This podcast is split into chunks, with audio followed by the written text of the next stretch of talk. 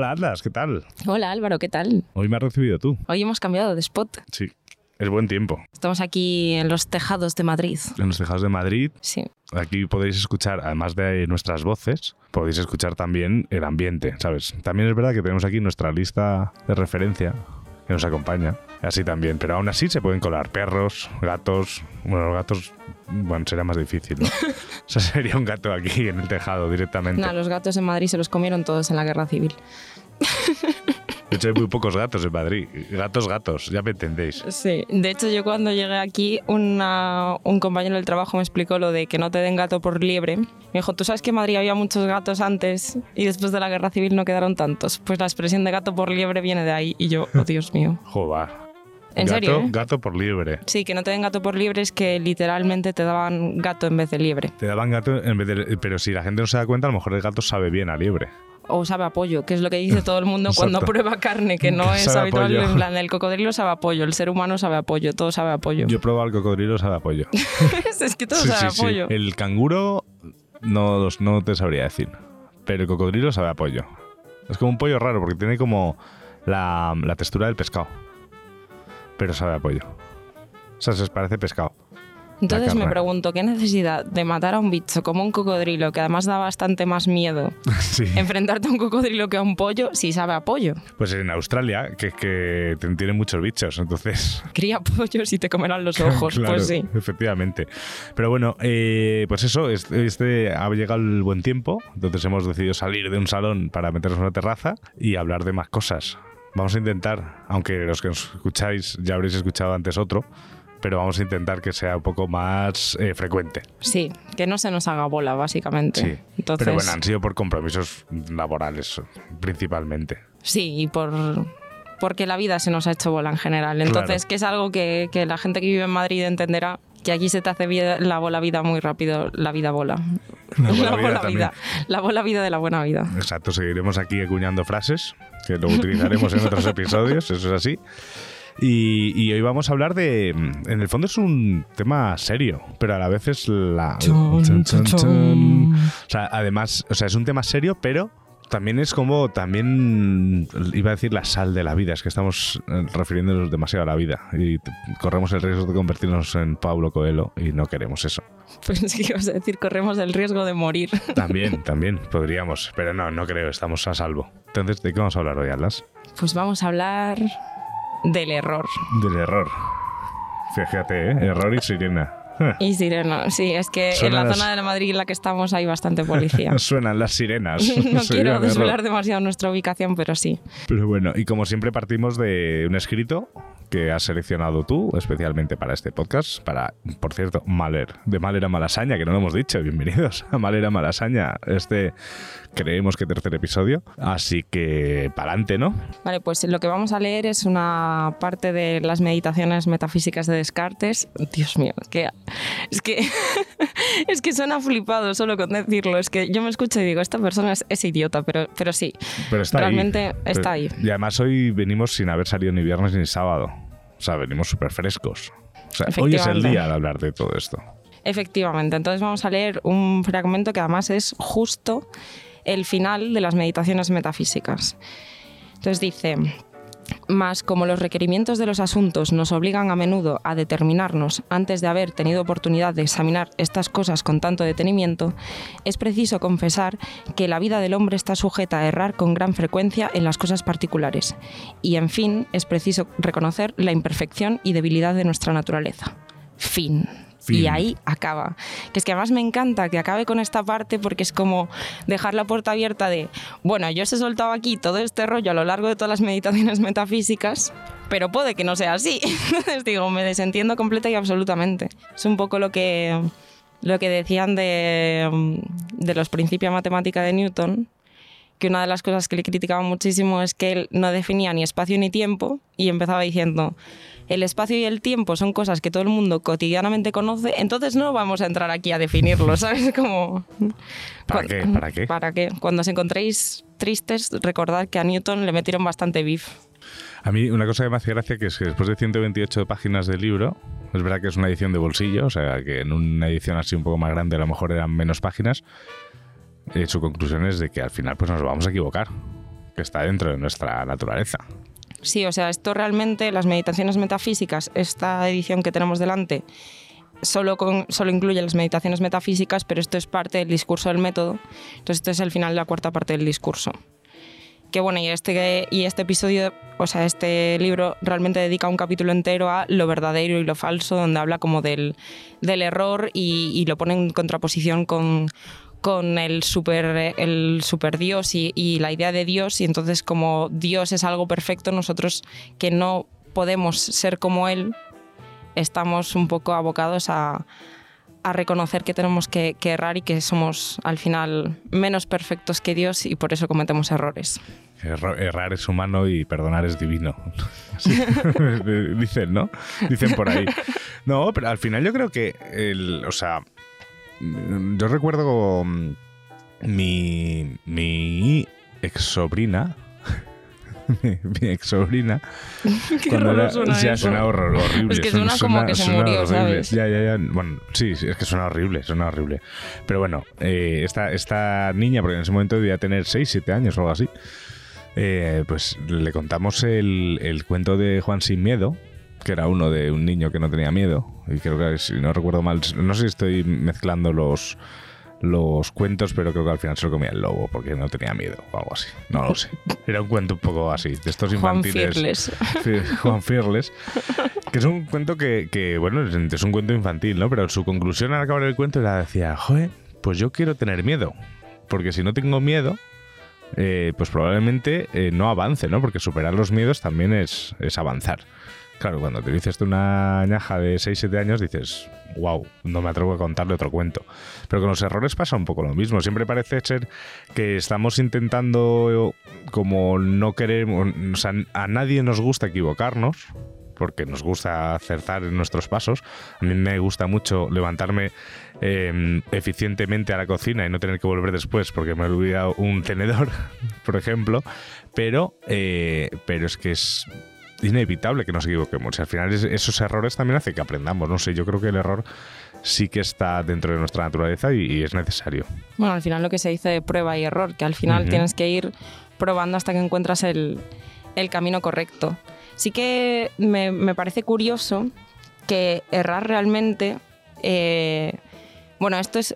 Si me está escuchando mi amiga Irene, por favor, llamamiento a que la RAE meta la palabra error en su diccionario histórico de la RAE, porque es algo que está en construcción y justo las palabras que a mí me gusta buscar no las tienen todavía. Entonces es un poco fail, porque el otro día también busqué silencio y no estaba. Entonces, a la espera de que la RAE nos dé información más... Pero en, en la RAE no está silencio y error. Sí, pero esto es el diccionario histórico de la RAE, Vale, vale, vale. que es un diccionario que, se, que está ahora mismo en construcción, que es un diccionario etimológico. Mm, vale. Entonces, claro, cada palabra cuesta mucho esfuerzo porque básicamente es ver todas las acepciones que ha tenido a lo largo de la historia. Bueno, mi amiga Irene, si estuviese aquí, lo, lo Ujú. explicaría mejor. Pero es como todas las acepciones que ha tenido tanto en la lengua española como en, en Latinoamérica a lo largo de la historia y ir derivando pues cómo el origen de la palabra deriva en diferentes, hacer como la familia etimológica y todo esto. Entonces, sujeto a que, a que la RAE nos dé una, un- más luz sobre, esta- sobre este asunto, parece que viene del latín errare, que es andar sin rumbo, que de ahí viene también errante. Entonces me pareció como curioso esta idea de error, que no es como una, no es una contraposición a lo verdadero, como el error como falso, sino pensarlo como un ir sin rumbo y que ese es realmente como el, verdadero error. Cuando ya no vas como en una dirección de descubrir algo de aprendizaje, sino que eso no sería si lo tomamos así, si, si tomamos esta interpretación que estoy haciendo yo ahora, que, que es algo que se me está ocurriendo sobre la marcha, entonces, bueno, pues igual no nos lleva a ninguna parte, igual es un error esta interpretación y acabamos vagando sin rumbo en este podcast, Es posible. es posible, pero entender como el verdadero error, como, cuan- como esa parte en la que tú vas sin rumbo y entonces ya no es rumbo a un aprendizaje, sino que es camino hacia ninguna parte. O sea, realmente eh, podríamos, o sea, mm, o sea, tiene sentido. O sea, lo que has dicho yo le estoy viendo sentido. O sea, te lo aceptaría. O sea, no soy la RAE, pero te podría aceptar ese, ese punto, que sería casi como el error, o sea, como están los pecados capitales, ¿no? El error capital. El error capital, error me gusta, capital, me ¿sabes? gusta O sea, esa idea. O sea, el punto de, claro, pues eh, podemos cometer errores en nuestra vida laboral, en nuestra vida amorosa, con los, los amigos, con la familia, con todo, pero el mayor error, o sea, el error capital sería pues ir sin rumbo. O sea, el no tener un destino, sería la palabra. Buf, es que destino implica que tienes que saber siempre a dónde vas. Claro. Es que Pero un rumbo, no- un rumbo yo, para mí no es lo mismo que un destino. Porque el rumbo es dirección y destino es a donde llegas. Ha llegado a su destino. Tenga cuidado con Estaba meter el usted. pie entre coche y andén. no, pero, pero me refiero. A ver, o sea, vagar sin rumbo, si nos vamos a la literalidad, literalidad de la palabra, de la frase, no. O sea, porque, bueno, hay gente que le gusta ir pues a, do- a donde le lleven sus pies ese día, ¿no? Es una concepción un poco muy manuchao, ¿sabes? De, de- de todo esto, pero es, es válida, es válida. Yo me refiero un poco más al error de, de cuando incluso tú no te hagas, o sea, tú no eres consciente de que tú, o sea, cuando tú no has decidido vagar eh, sin rumbo. Es decir, que estás tan perdido, tan perdida, que no eres ni siquiera, o sea, no has sido partícipe de la decisión de vagar sin rumbo. No sé si me estoy liando. Sí, como que no es algo que tú hayas decidido de hoy voy a caminar a lo Manu Chao. Exacto. ujú. Que me gusta un poco ese concepto de Ujú.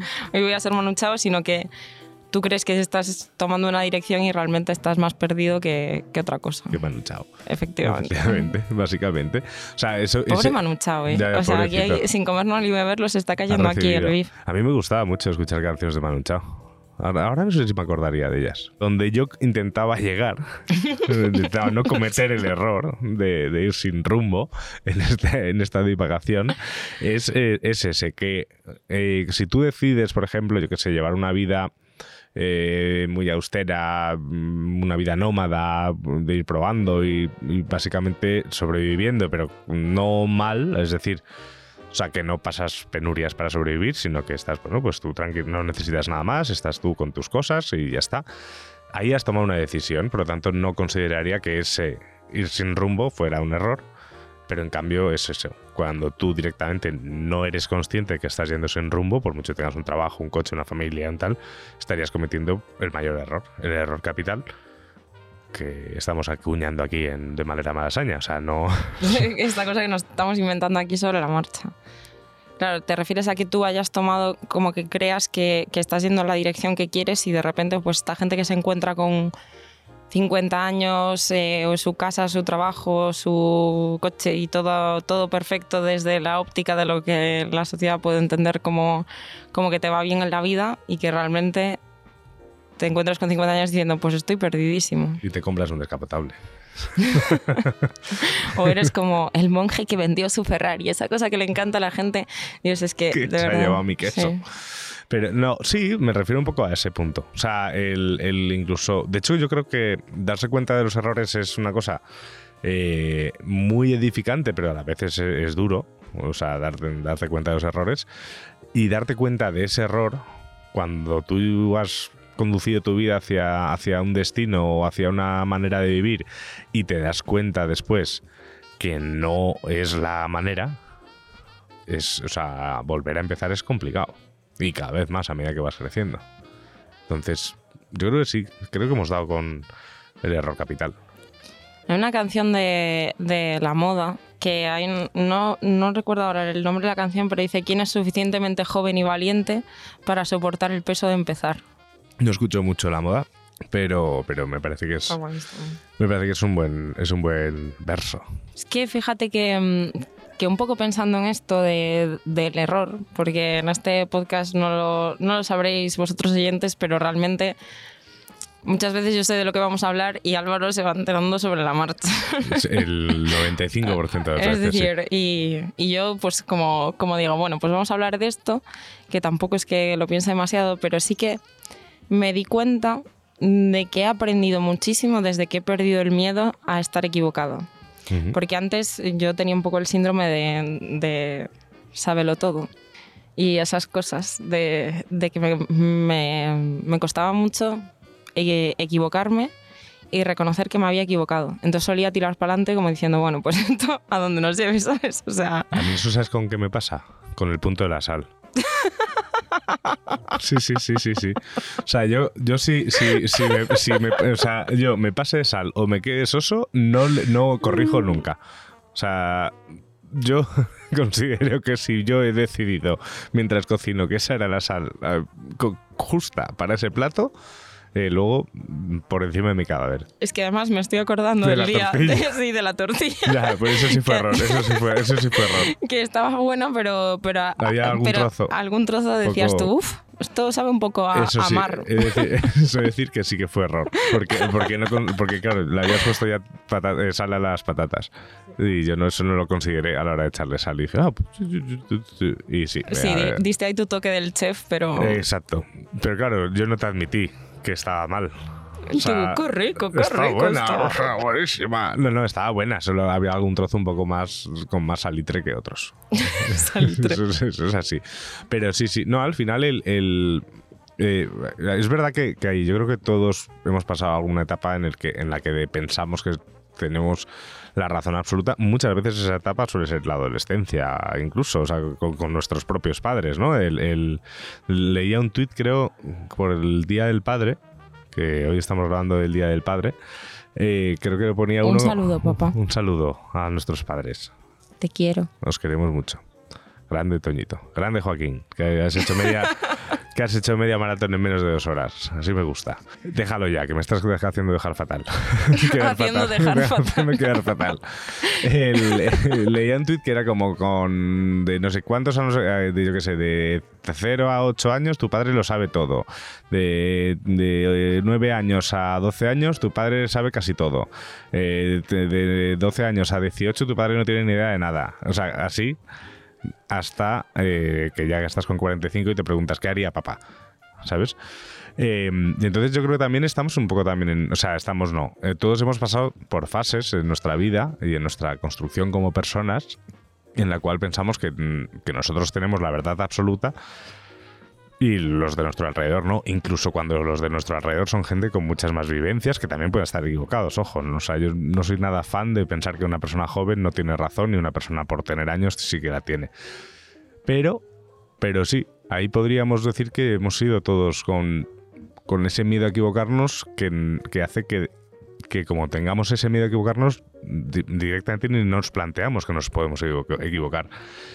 Y probablemente nos equivoquemos. Yo es que fíjate que más que miedo a equivocarme como tal, era que asociaba el equivocarme con el fracaso. Y yo lo que tenía era miedo al fracaso. De hecho, es que mm, me acuerdo que, que una vez un compañero de clase, pero es que yo tenía como 10 años porque estaba en quinto de primaria. Y me acuerdo perfectamente estar sentados los dos enfrente de unas espalderas en un banco del, del gimnasio de clase. Y como que me preguntó algo así como, ¿tú qué tienes miedo? Y yo dije, yo tengo miedo al fracaso. Ujú. Y yo creo que me pasó un poco eso, que asociaba el, el equivocarme con fracasar y ahora poco a poco lo he ido asociando con aprender. Entonces ya no me molesta el, el decir, bueno, estaba equivocada.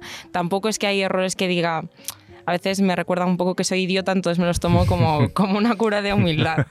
Yo me- sí me gusta mucho tomarme el, el error como cura de humildad, como decir, a ver, presta atención a lo que estás haciendo. Pues un error, esto igual lo escucha mi madre, mamá, no te preocupes, no ha pasado nada, pero por error me fui cinco días de Madrid y dejé la plancha encendida. y menos mal que en algún punto el ingeniero que hizo esa plancha la hizo para gente idiota como yo y no se quemó la casa. Pero claro, es que eso hubiese sido un error. Un gran error. No el error capital. Un craso error. un oh, me encanta error, el craso error. Eh, sí, pero, pero aquí. O sea, no sería un error capital porque entiendo que el, que el casero de, de- de tu piso tiene seguro. Este Ya, pero que se me quemen todas las cosas Ya, por eso sí, idiota. eso sí. mm, Es verdad, ¿eh? Eso es verdad. Yo, te- yo tenía una amiga que se le inundó la casa por una cañería y, se le, se le- y tenía todos los vinilos en lugar de en la, en la estantería apoyados en el suelo. Y yo cuando vi las fotos que subió a Instagram secando los vinilos, casi se me cae el alma al suelo. Pero y lo salvó. Mm, dudo, algunos seguramente, o sea, la verdad es que no le he preguntado. O sea, se, se me cayó el alma al suelo, pero luego no le pregunté. Pero, pero, hombre, las carátulas dudo que las pudiese salvar, porque al final el cartón ese, una vez que se moja, un poco pues hacer el vinilo en sí. Yo creo que el vinilo en sí, no creo que le pase nada, ¿no? Es, es PVC. realmente. O no sé. Por si acaso yo no lo no. sumergiría, ¿sabes? O No sea, los laves, ¿sabes? O sea, no, no lo vais a vinilo. no los laves. Igual el un poco de humedad no le hace mal, pero. Claro. Sí, a ver, exacto, no sé cuánto tiempo estuvieron. No sé cuánto. O sea, es que ahora me, me acuerdo con lo de la bar una vez que, que yo tenía la- una. Yo de pequeño no tenía Game Boy. Y, y un chaval del cole me, me dejó la suya un fin de semana. Y yo con un amigo mío, Tony, que estaba ahí en Alcudia, en el norte de Mallorca, pues jugábamos siempre a la Game Boy. Y nos llevábamos fatal, Tony con su hermana pequeña y yo con la mía. En esa época de niños que las hermanas pequeñas, mal, ¿no? Y, ellas decidieron que para intentar llevarse mejor con nosotros iban a, a dejarnos hacer un- una sorpresa, nos iban a dar una sorpresa que era limpiar las Game Boys. Y directamente sumergieron las Game Boys en jabón y en agua y, nos vino súper emocionadas a darnos la Game Boy. Con el drama que fue eso. ¿Sabes? Eso fue un error por parte de... ¿qué- ¿De quién? O sea, Fue un error por parte de Game Boy no poner una pegatina que diga De- no lavable, ¿sabes? Como las etiquetas de la ropa que te dicen no Claro, lo metas claro, en la claro, lavadora a secar. exacto. Claro, pero la intención de mi hermana en ese momento podría considerarse un error. O sea, ella quería, ella no lo hizo por fastidiarme. Ella lo hizo porque me quería dar un detalle. Pero ese detalle fue una catástrofe. A ver, yo diría que fue un error. Claro, ahí ya partimos a la acepción común de error como, como equivocarte. Y eh, igual fue un poco equivocación. La intención Bueno, totalmente no fue claro, la, claro. la intención pues no sería mala. Seguro que tú en ese momento tampoco te lo tomaste demasiado bien. Eh, no. No, no, no, no. De hecho, de hecho eh, alargué tres meses de devolverle la Game Boy a, a este niño. Hostia, claro, porque era su Game Claro, Boy. es que no era mía. O sea, si iba a ser mía, pues me hubiese enfadado igual, pero yo entiendo que mis padres hubiesen enmendado el error de mi hermana y me hubiesen comprado otra, supongo, para no escucharme. Pero, pero claro, en ese momento no tenía. Pero claro, cuando tú haces algo, o sea, imagínate, yo hago algo por ti o quiero hacer algo por ti. Y ese algo por ti, pues o a ti te sienta mal o te hace más bola la vida. Por yo que sé, estás muy ocupada, yo no sé que estás muy ocupada y decido invitarte a un concierto súper guay. Y tú estás, Oh, Dios, qué mala persona. ya, ya, ya, pero a lo mejor hay gente que diría, pues me podrías haber preguntado. Pero claro, yo les digo, pues que entonces no es una sorpresa. A ver, yo creo que sí que te puedes como equivocar, pero la otra persona sí entiende que la, la otra la intención de la otra parte no es mala, tampoco creo que tenga demasiado sentido enfadarse. Pero bueno, porque yo en general es que me da demasiada pereza enfadarme, Ya, ya, ya. porque digo, me llena de ira, no me gusta, luego me deja mal, además soy muy mala enfadándome porque se me pasa muy rápido, porque me da tanta pereza estar enfadada que digo, jo, tío. ¿Sabes? Como cuando te enfadabas con, con alguien cuando eras pequeño. Pero lo que te apetecía realmente era jugar. Entonces decías, ¿Para qué más? es que, es que quiero que, que se me pase ya el enfado porque yo lo que quiero realmente es seguir jugando. Entonces me da mucha pereza enfadarme. Mm. Entonces yo no me enfadaría, por ejemplo. Pues es que no hay que olvidar que la ira lleva al odio, el odio al miedo y el miedo al lado oscuro.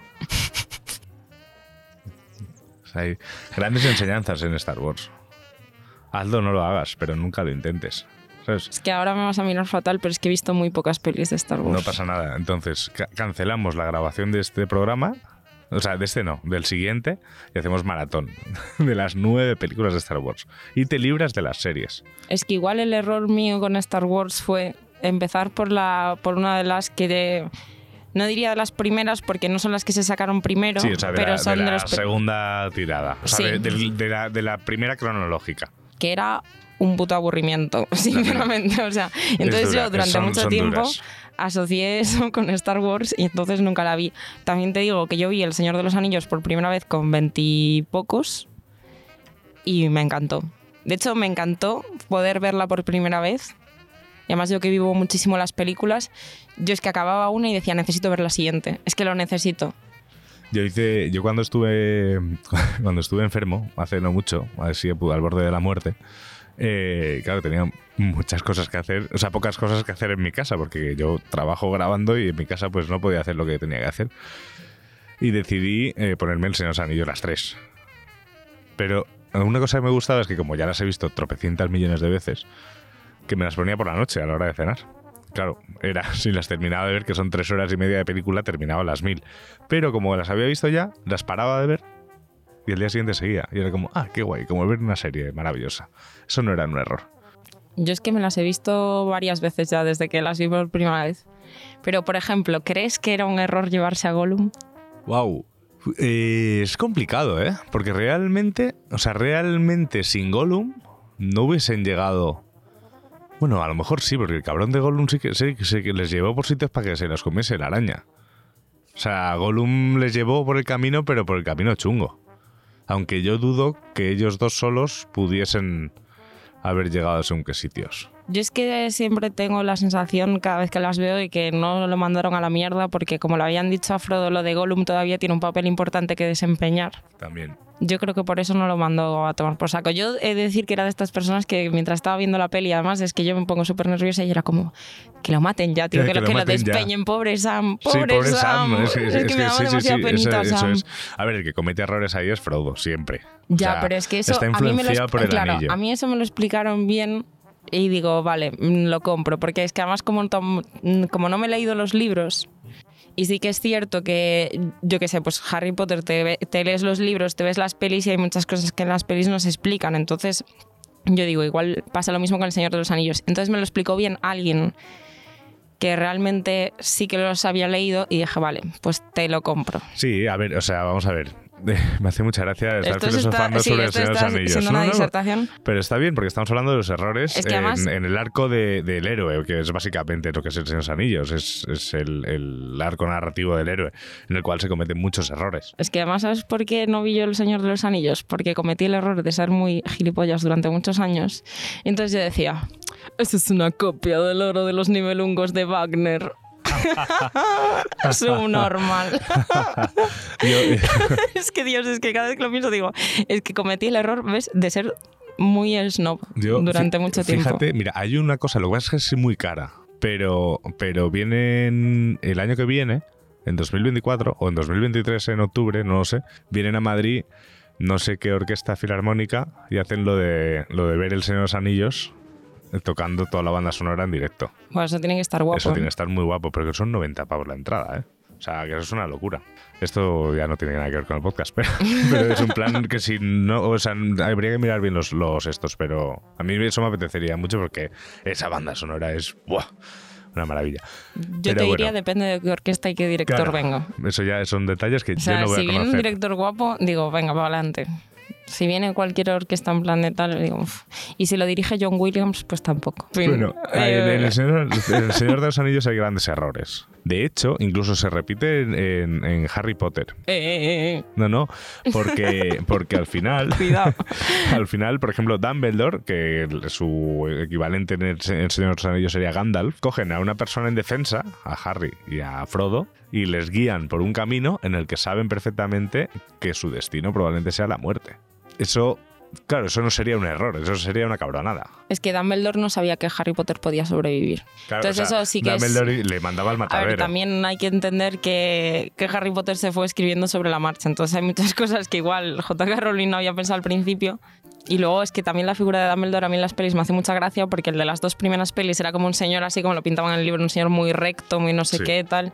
y el de las otras pelis, que a mí, la verdad, me mola mucho, pero es como el abuelo yonki de Hogwarts, ¿sabes? Porque es que es un tío ahí como que tiene pinta de, de, de haberse duchado poco, ¿sabes? O sea, de, de, vivir en la calle y tal. Y es como, a ver, a Gandalf le pega más, pero porque también Gandalf lleva ese rollito ahí de fumo hierba de los medianos, no sé qué, tal. Fuma hierba de los en plan de... Fumas mucho, fumas mucho pipín. Claro, en plan, esa figura de soy Gandalf el gris, pero...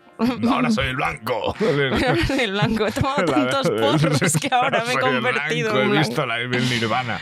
Sí, no, pero... pero... Gandalf el gris realmente se convierte en Gandalf el blanco fumando porros. Claro, o sea, se cae ahí a un pozo de fuego y lava, eh, flipa con el Walrock ahí cayendo o tal. Y, todo era un viaje de porros. Y ya está, es un buen viaje, sí, bueno, recordemos que este podcast es para todos los públicos. Sí, sí, sí. Dejamos pero no, pero a ver, es que yo, por ejemplo, en. Fija, eh, claro, mira, una cosa también que nos puede pasar, volviendo a los errores, es que hemos hablado de el miedo al fracaso y el no admitir que nos podemos equivocar, que luego al final una, una cosa que se llama crecer también implica el aprender que te puedes equivocar. Pero hay una parte que es que me viene al pelo con Harry Potter y, el Señor de los, Anillos, es eh, cuando tú crees que el resto se equivoca.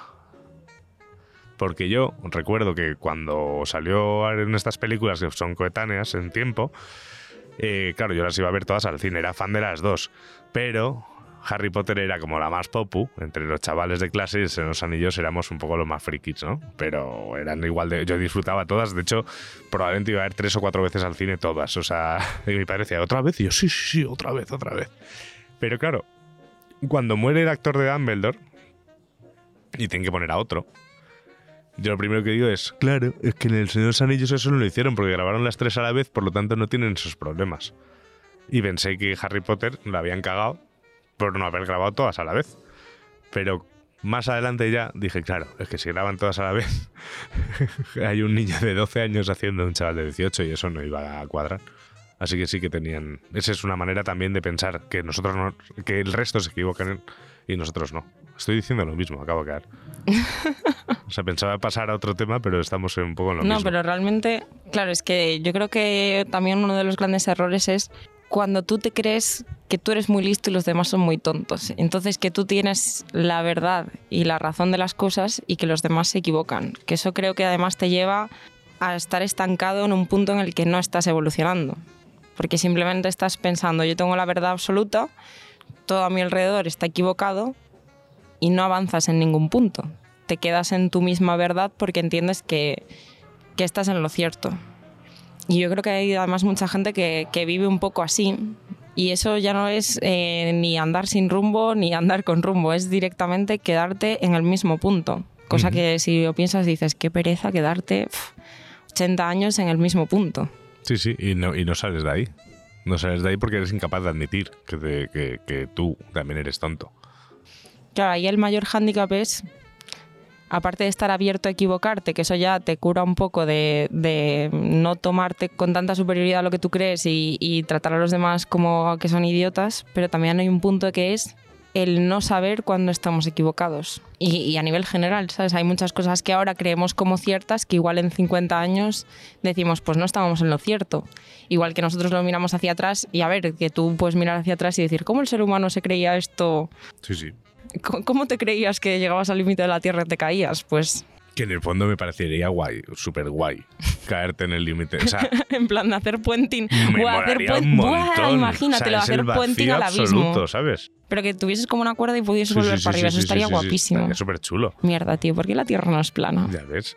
O sea, es que esa- esa- esas cosas, a ver, molarían un montón ese límite, ¿no? O que la Tierra estuviese encima de una tortuga, como dice no sé quién.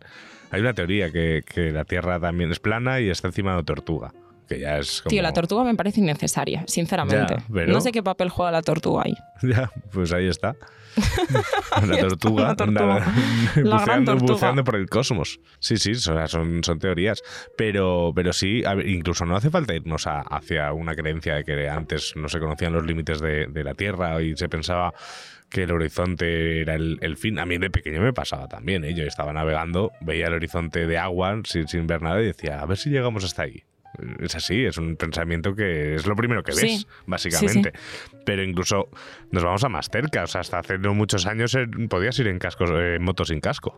Porque total, ¿para qué? O no era obligatorio el cinturón en el coche. No, es que me estoy acordando del vídeo de Aznar de ¿me va usted decir a mí cuántas copas me tengo que tomar o no? ¿Quién le ha dicho a usted que, que- o sea, no podemos conducir por ti?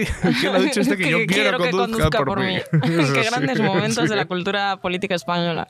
Bueno, pero mira, ahí, ahí Aznar, ahí Aznar podría estar cometiendo eso, no darse cuenta de que él también era tonto como los demás. Una cosa que hacía mi abuelo cuando, cuando se compró un coche de estos que ya eran modernos, entonces pitaba cuando, cuando no te ponías el cinturón y él estaba acostumbrado a conducir toda su vida sin cinturón. Entonces lo que hacía era poner el cinturón y sentarse encima. Sí, sí, sí. Así Sí. como de- No, no, no, de- totalmente. Pues, pues ya está.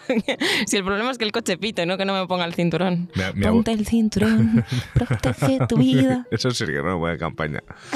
Pero, pero mi abuela, por ejemplo, siempre decía lo mismo. Ay, ay, hijo, ni que fuéramos a París. Era su frase.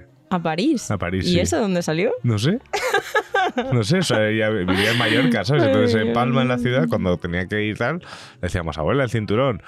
Ay, que ni que nos fuésemos a París. Así, no sé, pues a París se lo pondría, ¿sabes? Para ella eh, es un viaje de cuatro horas en coche para arriba y sí, el cinturón Eh, sí. Claro, típico viaje en coche a París desde Mallorca. Claro, efectivamente. Ahí sí. Ella puesta con el cinturón incluso en el ferry, ahí sentada con, tal. No, no, no.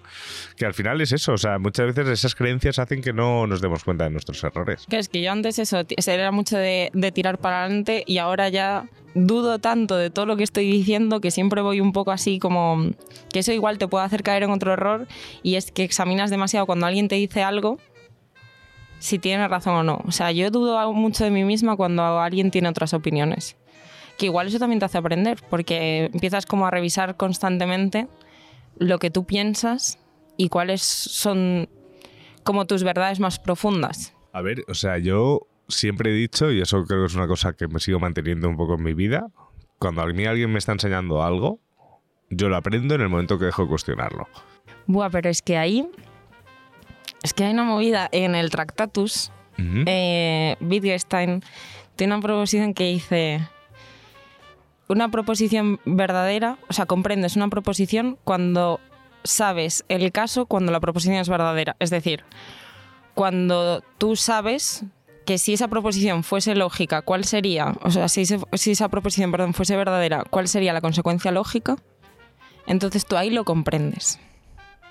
Pero puedes comprender algo, entonces, que no sea verdadero. Y él mismo lo dice, puedes comprender algo que no sea verdadero. Sí, sí, sí, obviamente. O sea, Entonces, claro, ahí está la movida de que tú nunca sabes cuándo te estás equivocando, porque un axioma solo lo puedes revisar tú. Es algo que tú das por cierto para partir de ahí y continuar derivando lógicamente tus conclusiones, pero el axioma no tienes nada nunca que te diga si es verdadero o falso. Es algo, una evaluación que tienes que hacer tú, que eso a mí me gusta mucho. Ya, no- ya nos estamos poniendo en plan friki, pero a mí me gusta mucho la, la interpretación que tiene Roger Penrose, que me parece una persona fantástica, es que además es monísimo. Ahora, para, para los que nos escuchen, yo estoy mirando a Atlas asintiendo en plan de sí, sí, no, o sea, no sé de qué me estás hablando, pero estoy escuchando. Pues Roger Penrose es un físico que de hecho ganó el Nobel de Física hace poco por su contribución a, a la teoría de los agujeros negros y al descubrimiento de los agujeros negros como realidad física. Y a ver, es que realmente es un señor monísimo, porque es que es un viejo entrañable y es súper mono y cada vez que expone algo usa diapositivas que son transparencias, es decir, son diapositivas transparentes que pone debajo de un proyector. Y además cuando necesita ver algo de cerca usa una lupa no gafas. Es que es súper entrañable y hace como un montón de dibujos súper monos porque dibuja muy bien. Entonces yo soy muy fan de Roger Penrose. De hecho es de los pocos ídolos de mi vida que quedan vivos. Entonces digo, por favor, señor Penrose, aguante usted. Si nos está escuchando, cuídese. Cuide su salud, que ya tiene 90 años, por favor, o cerca de los 90, pero por ahí anda.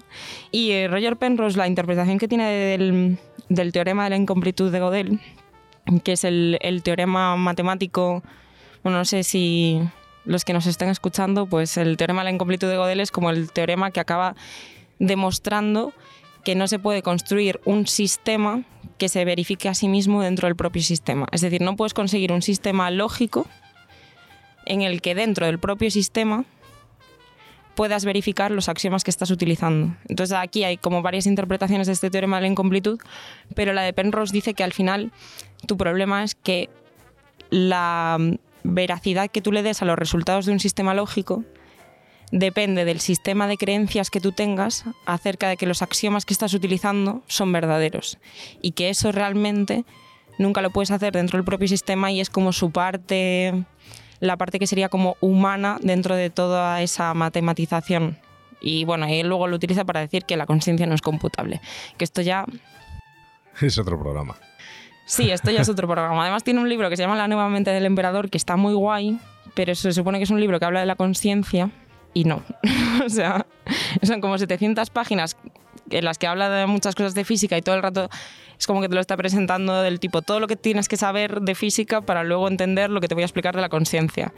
Y son 600 páginas de, de física y 100 páginas de, de esta es mi fumada de la conciencia que tampoco está ni demostrado. Entonces ahí pues sí que es un libro que yo recomiendo para quien quiera aprender física, para quien quiera aprender de su teoría de la conciencia, que no... Que no, no, o sea, que el- todo, todo el que- pre que está vea- guay. Claro, todo el pre está guay, si te gustan las fricadas como a mí. Si no, pues mírate una conferencia suya y ya está de las, de las actuales. Y es que además si, si hablamos de, de leer, y de leer y- o de consumir contenido audiovisual incluso, el, el punto de mm, hoy en día, con tanta, que en teoría vivimos la era de la información, porque para mí es la era de la desinformación, o sea, hemos pasado a tanta información que, que es muy fácil, comparte con información incorrecta.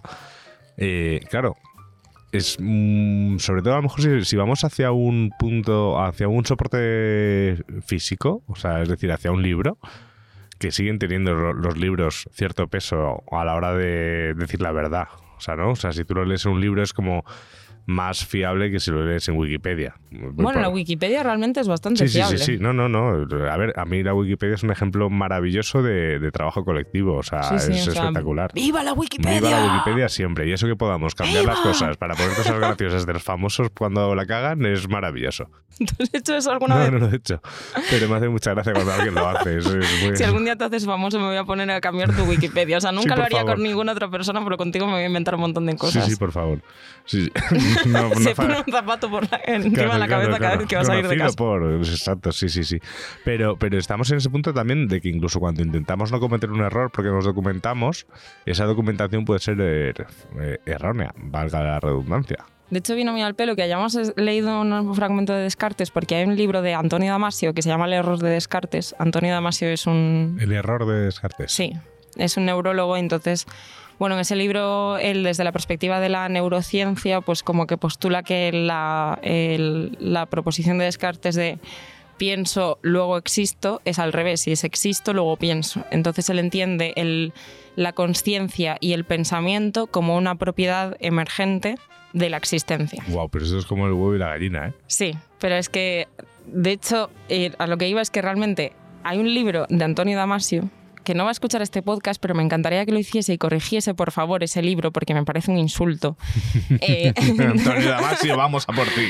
efectivamente, porque es que yo no tenía ningún problema con él hasta que me compré un libro que se llama Y el cerebro creó al hombre, y cuando lo abrí, en la primera página, de esto que ponen citas de otros autores como para introducir el libro, y ponía una cita de Richard Feynman y decía, Richard Feynman, inventor.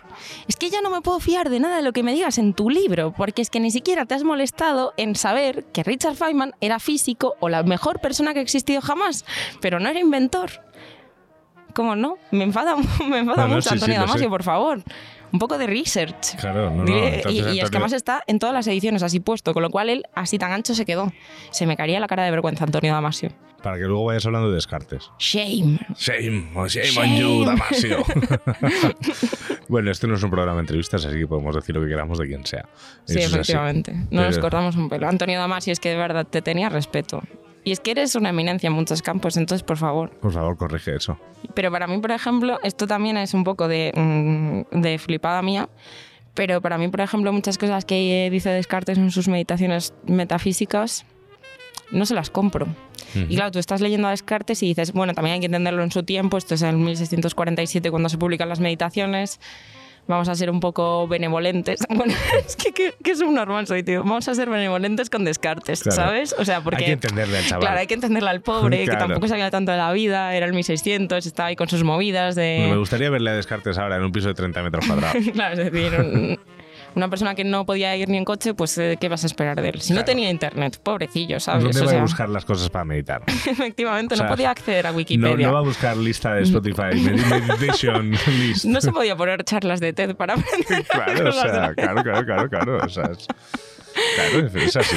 O sea, totalmente de acuerdo. De hecho, eh, o sea, perdón por sacarte del tema, pero, pero, pero en el fondo, con la información que nosotros tenemos, que son, muchos años de, humanidad, mm, recogidos en muchos libros y ahora en Wikipedia, pero eh, con toda esa información, ¿tú crees que una persona de hoy, o una persona de, la actualidad, podría tener más capacidad o más conocimiento que, podría tener, yo que sé, Descartes en su momento?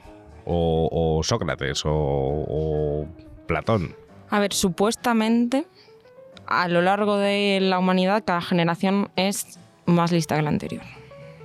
Pero claro, en términos generales. Y esto también, como que esta conclusión se saca un poco de evaluar el- los puntos de coeficiente intelectual, que es algo en lo que yo soy muy escéptica, porque yo he hecho ese examen y digo, eh, ah, imagínate, ¿sabes? En plan de hecho ese examen ha salido que tengo un- que tengo déficit de inteligencia, entonces estoy enfadada con la gente que ha hecho, hecho el Way y no 6 y, salido- todas esas y no he cosas. salido superdotada, Claro, así que no me entonces, cuadra. No me cuadra. No, pero me refiero que al final hay muchas cosas que dices, bueno, es una manera arbitraria de medir la inteligencia y además están midiendo como tu performance en casos muy concretos y luego, como hay muchas preguntas arbitrarias, ¿sabes? Que a mí me preguntaron quién fue en Catalina la Grande, que vamos, que yo en ese momento lo sabía, pero, Yo ahora mismo no pero sé. podría no, no saberlo. O me preguntan cuánto era el diámetro de la Tierra, ¿sabes? ¿Qué me refiero? Que son esos son datos, eso no creo que te hagan más inteligente. Claro, es como eso es una parte de todos los exámenes que te hacen, que al final son, son cuatro horas casi de, de exámenes como en distintos campos, pero bueno, que al final es una forma un poco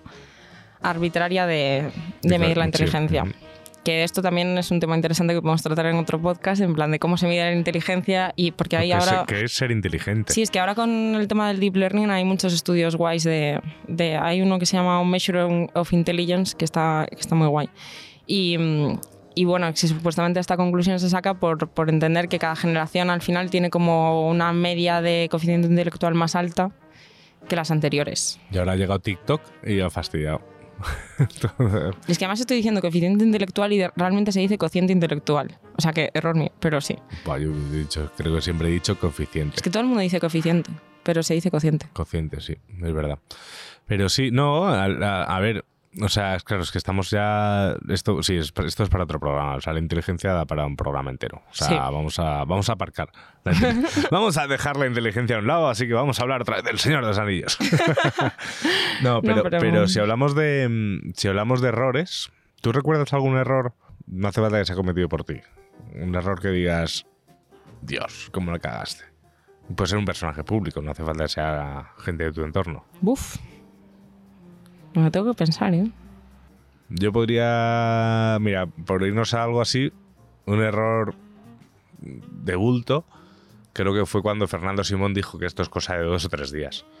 Como la falta de información que tenía. O sea, yo, considero que Fernando Simón, de hecho, Fernando Simón estaba en, la, en, en- su puesto con el gobierno de Rajoy y le mantuvo el gobierno del PSOE. O sea, no es alguien que ha puesto ahí, o sea, es un tío que será capaz de estar donde está. Pero ahí esa falta de información, dar esas afirmaciones tan contundentes, creo que fueron un error. Es que yo no me puedo tomar en serio a alguien que se parece a Gargamel, el de los pitufos, Ya. sinceramente. O sea, es que no. no. Es, es- es- es- a Lo mí- es que a mí me parece muy tierno. Me parece un señor muy tierno. Me he comido una almendra. Lo siento, no tengo COVID. es que a medida que iba pasando el tiempo cada vez tenía peor cara el hombre, pobrecito. Y lo bueno que es ahora tener un sticker de Fernando Simón poniendo no hay razón para preocuparse. Exacto. O, o- o siempre y cuando pasa algo, no, esto no serán más que dos o tres cosas. Tiene, tiene en Lavapiés una calle. O sea, bueno, en la calle de Simón, pero han puesto ahí un... Han puesto una especie de collage raro encima de la placa que sale él. Es que, a ver, es que, claro, es que lo estoy, es que no puedo pensar de errores que haya cometido, es que yo he cometido muchos, pero no sé si hay tantos de los que, de los que me arrepienta. O sea, no sé si, ha- a, ver, he cometido errores que digo, uff, igual no debería haberlo hecho. Pero tampoco se me ocurre, no se me viene ahora a la mente alguno que diga, Dios, qué error.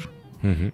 Y además es que me pasa que con los años, bueno, ahora que ya no cometo errores que atentan contra mi salud mental y esas cosas de, de mal, ahora que, ahora que voy, que cometo errores pero no voy sin rumbo. Como no voy errante, claro. cometo errores pero no voy errante. Pues es que lo que me pasa es que la mayoría de errores de así de despistes y tal, como al final nunca pasa nada, porque tengo un poco esa cosa de que tiene también mi padre de me acerco a la muerte, pero la muerte no me pilla, entonces es que me hacen gracia y eso acaba siendo un poco un problema. O sea, por ejemplo, lo de la plancha en el fondo me hizo gracia.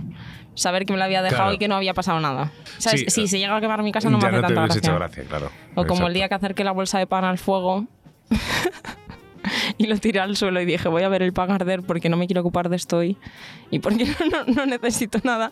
Y luego es que me hacía demasiada gracia pensar en mi imagen toda, no sé, muerta en el marco de la puerta viendo un pan arder diciendo, es que no me voy a hacer cargo de esto ahora mismo. Como diciendo que sí, pan, que sí, que, Que sí, hombre, que sí, que ya se lo te sé, estás que- quemando, Que estás ya está. ardiendo, pero yo también tengo problemas, ¿sabes? O sea, claro, claro, exacto, tío, no, no me rayes ahora, ¿sabes? Este fuego ahora, es- tengo fuegos más importantes que apagar en mi vida que este. Pues sí. Yo, yo- yo me acuerdo de una situación similar eh, un día que me había dejado las llaves dentro. Lo típico que te dejas las llaves dentro de casa y no hay nadie en casa. Pero yo no me di cuenta al cerrar, cerrar la puerta. Yo iba, me acuerdo que yo iba con la perra, o sea, que la había sacado a pasear. Hacía un calor, probablemente de estas olas de calor de Madrid bestias. Y cuando fui a entrar en casa, no tenía las llaves. Vaya por Dios. Y eh, mi puerta, que es una puerta que si alguien quiere robarme es súper fácil de robar porque es que se abre literal. Ahora ya no porque le pongo el cerrojo, porque ya ni siquiera cierra el, el, el pestillo.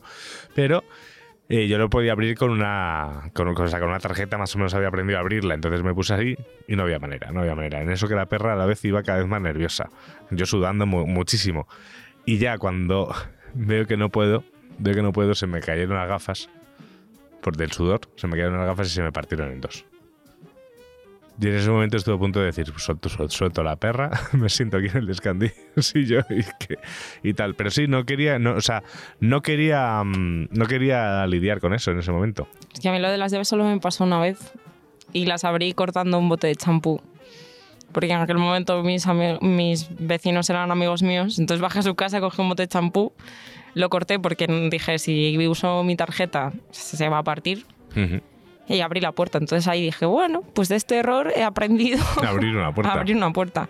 Con la de mi casa ahora no funcionaría porque estas estas de seguridad más viejas y más robustas que otra cosa, entonces ahora ya hago doble cheque. Entonces ahí eso me, me sirvió para aprender a verificar que llevo las llaves cada vez que salgo Ujú. de casa Ujú. y para decir, bueno, en caso de emergencia corten un bote de champú. Si no tienes una radiografía a mano, algo duro de plástico tipo bote de champú, audiencia que nos estáis escuchando, eso sirve. O la típica tarjeta de puntos de algún sitio. No utilices el DNI ni la tarjeta de crédito, porque se suelen romper. ¿Tú sigues teniendo tarjetas de puntos de sitios? Es que yo eso... Creo que sí. O sea, no sé, ahora hace tiempo no miro mi cartera por dentro, porque tampoco hay nada, ¿sabes? Pero... La mía tampoco, porque como me la robaron, ahora Claro, solo tengo tarjeta de débito, DNI y de transporte. Claro, claro. o Me sea, he es- vuelto minimalista. Claro. Sí, no sé, yo alguna tarjeta voy a tener de algo, incluso caducadas, muchas. De hecho, a veces me, me encanta hacer limpieza de tarjeta, de, de cartera, para que no me pese. Pero bueno, eh, errores, errores, errores. A ver, es que nos podríamos poner a pensar o a buscar errores nuestros, pero yo creo que al final la conclusión que podemos tener un poco es muy parecida a la de Descartes. O sea que el error efectivamente sí que está dentro de nuestra naturaleza. A pesar de que no compartimos su justificación de la idea de Dios, porque me parece un poco bullshit. Y porque creo que su definición de verdad es solo consistencia lógica. Necesitaba decir esto desde hace un rato, entonces pues ahí lo dejo.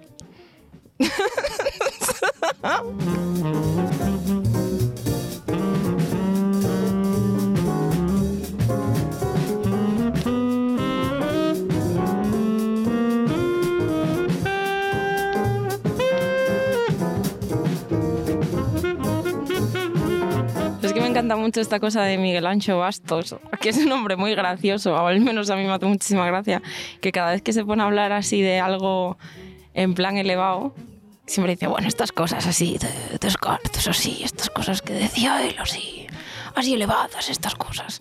Porque me pasa un poco que me siento que no, no lo estoy diciendo por ser repelente, pero a la vez como que me hace demasiada gracia pensar de qué flipada estoy siendo aquí. De hecho, es que llegué a ser tan flipada que uno de mis proyectos de verano fue escribir en, un cuaderno todos las- las- los argumentos por los que creía que la definición de verdad de Descartes era mera consistencia lógica.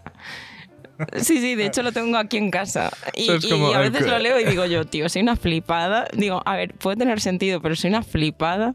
Pues eso fue uno de mis proyectos. Cuando me fui a la Toscana en verano, yo estaba ahí con el libro y, y- y apuntando mis movidas. Cosas que le diría a Descartes ahora mismo. Claro, porque si hubiese una máquina del tiempo y pudieses reunirte con Descartes, le dirías, a ver, majo. Descartes, pringao. A ver, majo, a Pringao. ver, escúchame, que yo tengo internet. Que es internet ya no lo entenderías. No, y de hecho es que también en parte, o sea, a veces como que anoto cosas en, en los libros y, y revisándolo y que lo íbamos a utilizar, hay anotaciones mías que son también de gilipollas en plan de, bueno, esto lo pone aquí porque la física en aquel punto no tenía una buena definición de esto, entonces bueno, pues vamos a dejarlo así como que sí, pero no, que había que verme a mí en el 1600, ¿sabes? Que seguramente sería un- una vagabunda cubierta de mugre. Yendo por ahí descalza intentando buscar un trozo de pan. Sí, en 1600 no tendrías mm, una proyección muy alta. Salvo que hubieses nacido en buena cuna. Ahí tu proyección sería casarte con alguien. Pero sí, sí. Es- es- es- claro, yo es que, o sea, yo no. Mira, pero yo, por ejemplo, eh, cuando, cuando nació el partido político UPyD, Hostia, hostia, UPyD, acordémonos de Echemos un rezo por sigue un minuto, existiendo. un minuto de silencio por, por lo que pudo ser y no fue. sigue existiendo, creo, de hecho sigue siendo la presidenta Rosa Díez, o sea, creo, no lo sé.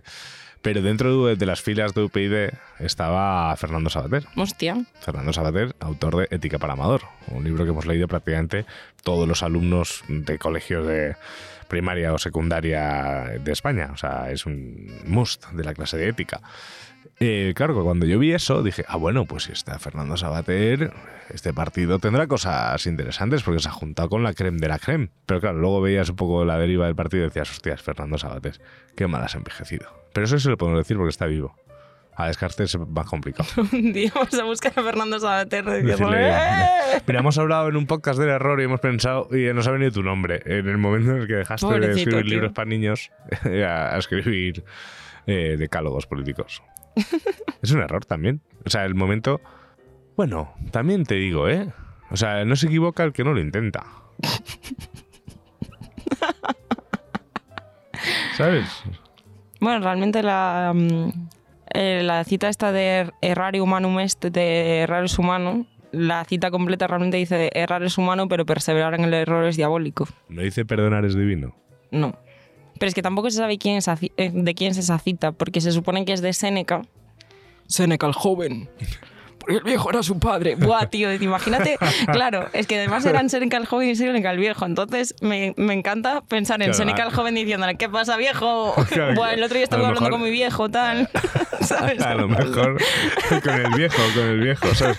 A lo mejor el diccionario histórico de la RAE nos puede decir que viejo viene de ahí. Por favor, Reverte, mueve tus hilos. Mueve tus ya que hilos. le has vuelto a poner la tilde a solo, de lo cual me alegro. Gracias. A ver, al final la ortografía tiene esas cositas, ¿no? Eh, esa, mm, y se cometen muchos errores a también a través de eso, por hilarlo un poco en el programa. Pero tú que conoces lenguas, porque eres una persona muy letrada, en, en el galaico tampoco existe la ñ. No. En el catalán tampoco. Pero en, en- en. Es que la ñ solo existe para decir España. Y luego todas las señas que no son de España. Son años diferentes. Porque en, el, el norte utiliza, eh, utilizan NH, ¿no? No. Eso es portugués. ¿Y qué se utiliza en las tierras Es que de realmente sí que sí que existe la ñ, pero no se utiliza como para. Pero la ñ existe en gallego. Es que cómo pones España si no. La ñ es una imposición Es una estatal de- de la a la autonomía de Galicia. No, pero. eh, no, pero al final los errores. Claro, es que estamos en, en este episodio hemos hablado de muchos errores. Bueno, no hemos hablado de errores de conducta, sí que hemos hablado. Errores en el habla, estamos hablando. Errores de, de- de pensamiento, quizá.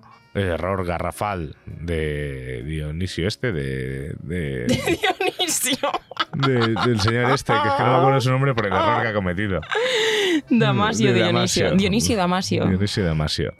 De tal, incluso con Descartes, que tú tienes una lista de cosas que decirle a Descartes. Sí, pero es que igual Descartes me, me diría, papá, eres tonta. Bueno, pero tú ahí dirías, Igual no tanto, ¿eh? Igual no tanto. Igual no te flipes, Descartes. tú ahí le contestarías, no estoy en posición de afirmar esto. Efectivamente, yo lo soluciono poniendo el mismo fin que pone él y ya está. Claro. De me puedo O equivocar sea, y me, punto. me escribo un libro y llego a la conclusión de, ah, ¿Sabes pues- qué me pasa? Que en este libro es como que él intenta desesperadamente encontrar la, la justificación de por qué existe Dios, porque las meditaciones metafísicas al final intentan, como parte del discurso del método, pues que haya un, un método igual que el científico para la metafísica.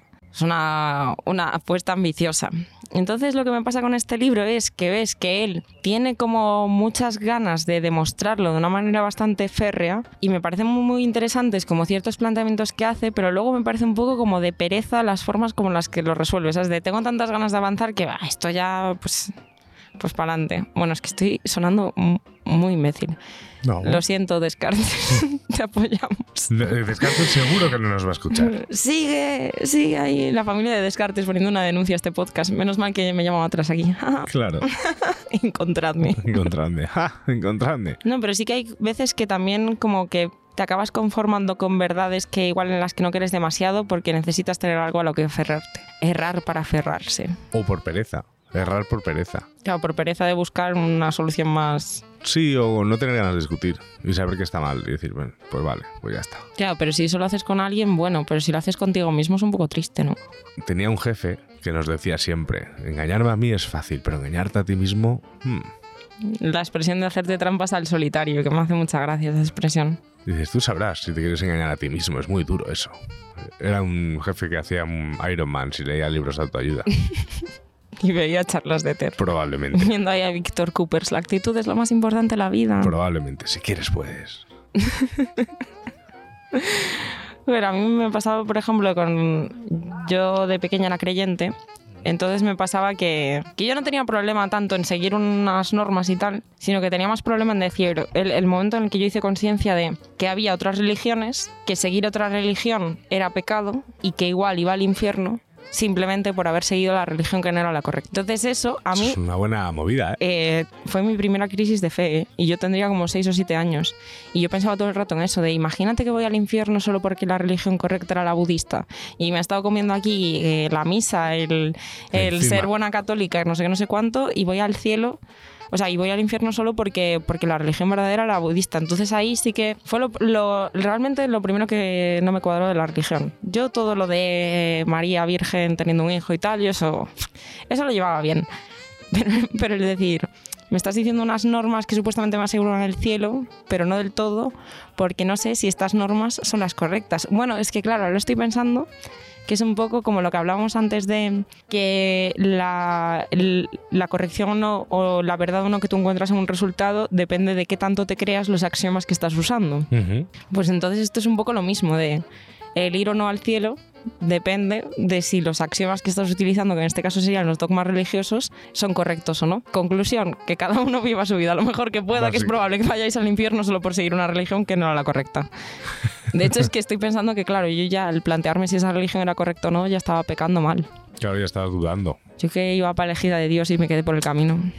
No, pero, pero, Podría Chosen y no. pero realmente, en, sobre todo, en, por ejemplo, si hablamos del cristianismo o del islam, hay muchos puntos en común. El judaísmo, o sea, están partiendo prácticamente del mismo Dios.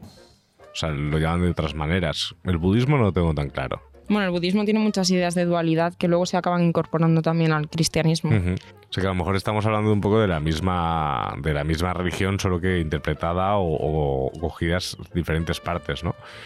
No sé, es justo, no sé por qué me ha venido a la cabeza una peli horrible que vi, que era de unos, unos hermanos, unos, unos gemelos, que eran estafadores. Y iban a estafar, y hacían estafas, ¿no? Y querían estafar a un, All Spice. Old Spice. Ahora te cuento una idea que he tenido con Old Spice. Eh, em, Los que eran estafadores y eh, tenían que estafar, o sea, querían estafar a un tío que era millonario, pero resulta que, y de hecho, al principio de la película sale el tío millonario como, como con un con un, no sé si es un monje, un chamán eh, con la ayahuasca y tal, y resulta que es que, bueno, que a él le había pasado una cosa traumática, que era que había perdido a su hija de 5 años, y se estaba gastando todo su dinero en hablar con Dios. Hasta el punto, bebía mucho y esas cosas, hasta el punto incluso de ir a una iglesia a empezar a pegar gritos mirando a una figura de un santo, a, hasta que agredió al cura. Y entonces la estafa es que buscan a su, buscan a su mentor de, de estafadores, a su, como su ídolo de estafadores, que es un señor mayor, y les hace pasar por Dios. Claro, en ese momento, ese señor que está, la verdad es que está el pobre eh, mal, pero porque ha sufrido un punto traumático, pero se llega a creer que está hablando con Dios. Y una pregunta le hace, ¿y todas las religiones? Y le dice, solo estoy yo. Bueno, supuestamente también dice Escotado que la hostia religiosa al principio llevaba ahí droguita buena. Tiene sentido. Y que el oráculo de Delfos tenía vapores, esas cosas. O sea, que al final, Tiene sentido. igual que Gandalf se convirtió en Gandalf el Blanco fumando porros, aquí Platón también desarrolló toda su filosofía estando drogadísimo por el oráculo de Delfos. Pero tiene sentido, ¿eh? O sea, al final, el, el- o sea, lo que es la, la hostia consagrada es una oblea que se deshace en la boca porque no puedes morderla. Ostras, ¿te imaginas? Cartoncito del SD Cartoncito del SD de ácido ahí para... para volar. Bueno, es- también Escotado te dedica gran parte de su primera parte de historia general de las drogas a generar como la idea de que realmente Eva no mordió una manzana, porque supuestamente, claro, es que ahí es un error, porque hubo un error de traducción y entonces como que la palabra eh, sabiduría y la palabra manzana se, se parecían mucho y entonces hubo un error de traducción y entonces todos creemos que Eva mordió una manzana, pero realmente mordió el fruto del árbol de la sabiduría. Entonces, como que es mucho más interesante porque en ese momento es como que Adán y Eva descubren lo que es el dolor porque adquieren conciencia. Entonces antes están como en una especie de paraíso en el que no tienen que plantearse nada, no tienen voluntad de, de obrar por sí mismos Claro, que si se y no un sienten golpe dolor. no, lo saben. Y de repente comen del árbol de la conciencia, de la sabiduría, y en ese momento pues sienten dolor y esa es la gran desobediencia a Dios, el haber obrado por sí mismos cuando Dios les había dicho, tenéis todo lo que queráis a vuestra disposición, pero claro, es que ahí no eres libre, sabes que tienes todo lo que lo tienes todo, no tienes que plantearte nada y en el momento en que lo planteas eso es un pecado capital. Y aquí Escotado lo que dice es que a mí me hace mucha gracia, que no digo que no sea verdad, que además le dedica un montón de páginas, pero me parece curiosa la idea que es que, que Eva mordió una seta. Entonces empieza una manita muscaria, una seta alucinógena. Entonces eh, empieza a poner como un montón de ilustraciones muy antiguas en las que mm, realmente el árbol, el, manzano este y tal, realmente es una seta gigante con Eva y entonces ponen como esta ilustración de no sé cuántos de esta época tal. Luego de hecho está Terence McKenna, el, el tío este estadounidense que se dedicó un poco a, expandir la cultura de la psicodelia y tal, que tenía la, la teoría del mono dopado, que es una teoría de la evolución, que es realmente que el mono adquirió conciencia a base de tomar psicodélicos. Y entonces. es que me hace muchísima gracia. Además, se llama la teoría del mono dopado.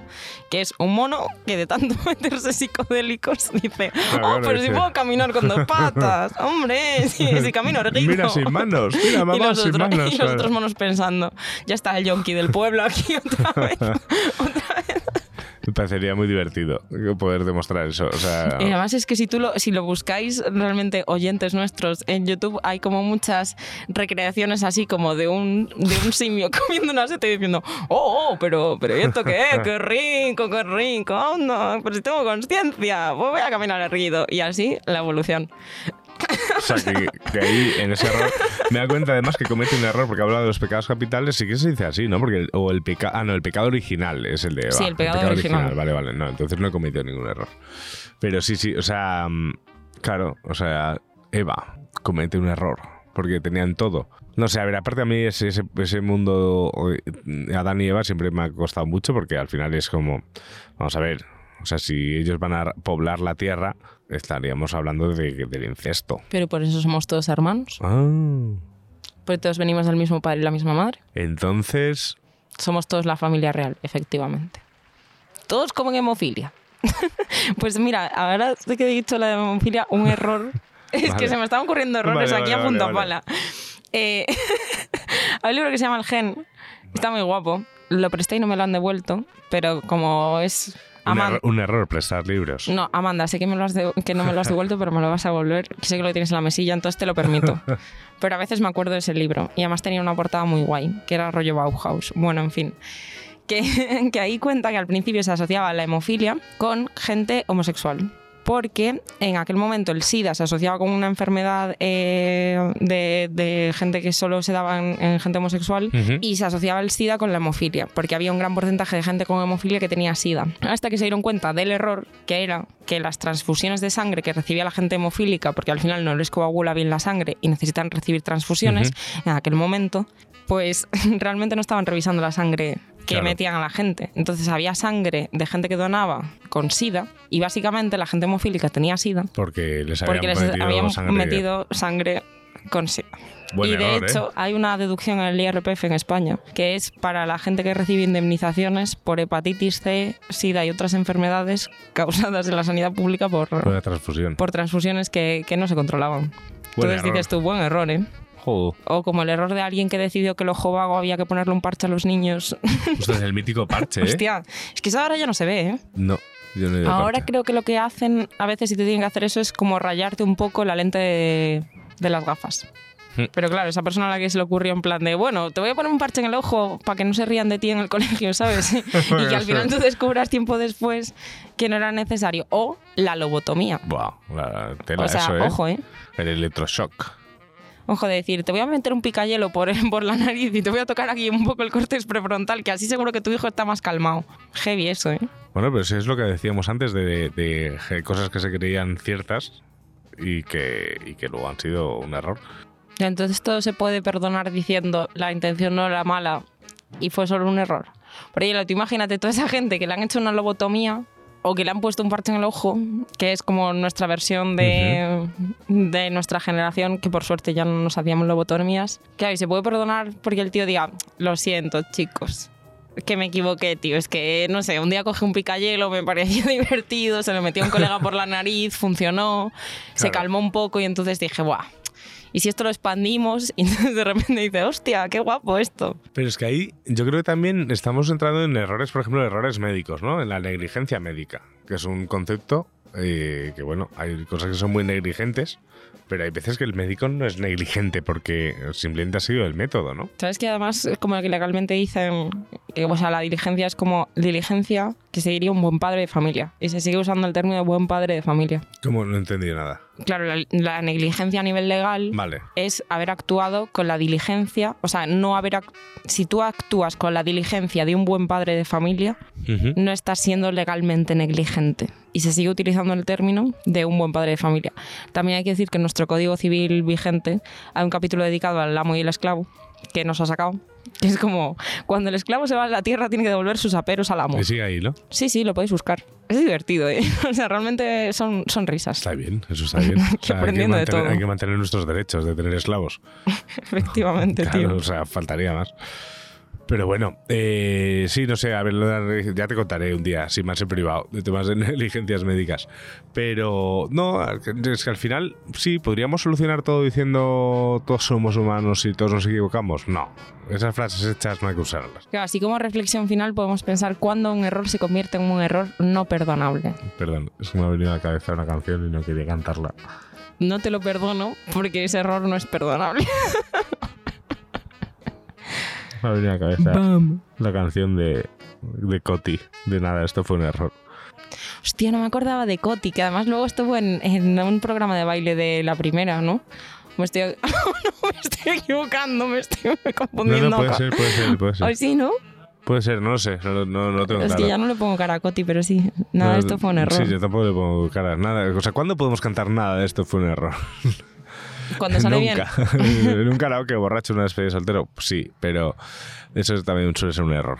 Pero la. eh, no, yo creo que al final. A ver. ¿Ves? El error es cuando dices, no va a pasar nada por tomarme un chupito de tequila, ya tienes tus Exacto. años y al día siguiente te ha reventado el estómago y, solo, y, y ese chupito de tequila que en su momento alguien te dijo, vamos a tomarnos uno, y tú sabías que estaba siendo un error y accediste igual porque eres idiota y al día siguiente tu cuerpo te lo recuerda, pues eso es un error. Porque ya no, no estamos en edad. No estamos en edad. No estamos en edad. ya. Hay- que- hay que- Esos serían errores o sea, ya cuando te empieza a doler la, la cadera ya no te puedes tomar un chupito de tequila, por favor. Y ahí no vale el perdón que valga. Efectivamente. Aunque bueno, aquí en Madrid hay gente que se toma un chupito de tequifresa, cosa que me hace mucha gracia. Además, no te lo he contado que alguien a quien yo llevé a la Vía Láctea pidió un chupito de tequifresa. y Dijeron, aquí no hay de eso. Menos mal, gran bar, la Vía Láctea. Entonces, sí. Sí, sí, sí. No, pero sí hay cosas. Mira, no, es, es, es, como. mm, Que había, a ver, había un vídeo por internet que el chiste era otro, ¿no? Pero si yo tiro ahora mismo un vaso de cristal al suelo y le pido perdón, pues no se arregla directamente. Pues que eso me está mi madre, que era a veces muy pedagoga super nani, y en su momento hacíamos mi hermano y yo bastantes coñas de eso, y con el tiempo muchas cosas tenía razón. Pero cuando nos, nos hablaba como de herir sentimientos a alguien, recuerdo un día que nos mandó coger un papel y arrugarlo. Y nos dijo, ves, esto es lo que pasa cuando tú hieres los sentimientos de alguien. Y luego nos mandó estirarlo. Y nos dijo, por mucho que lo estires y lo intentes arreglar, es imposible que vuelva a quedar igual. Era una buena lección, ¿eh? Era una buena lección y además no se me ha olvidado. Entonces, igual el error fue hacer tanta mofa de mi madre en su momento. Madre, he tenido esta razón. Me retracto. Retracto. Sí, para eso vale. El tracto y el retracto. Pero sí, no. Para pedirle perdón a mi para madre. pedirle Perdón, perdón, mamá. Perdón, mamá. Terminamos la, ter- la temporada. Eh, no, pero es que, a ver, yo- o sea, yo también creo que hay que perdonar según qué errores. O sea, por mucho que te afecte ese error que haya cometido otra persona hacia ti, eh, es, que, es que es lo que hablábamos antes, es que a mí me da mucha pereza estar enfadado mucho tiempo. Conclusión, si no acaba en muerte, se perdona el error. Claro, bueno, si acabas de muerte te da igual, porque te ha muerto. Y además muchos errores acaban siendo graciosos como el rap de Resines en los Goya. Entonces, es como... Grande Antonio Resines, aquí te bancamos también. De hecho, podríamos decir que un error se puede perdonar, o sea, un error es perdonable completamente cuando en el momento te puede molestar, pero a los cinco años te ríes. Totalmente, 100%. ¿Firmamos? Firmamos.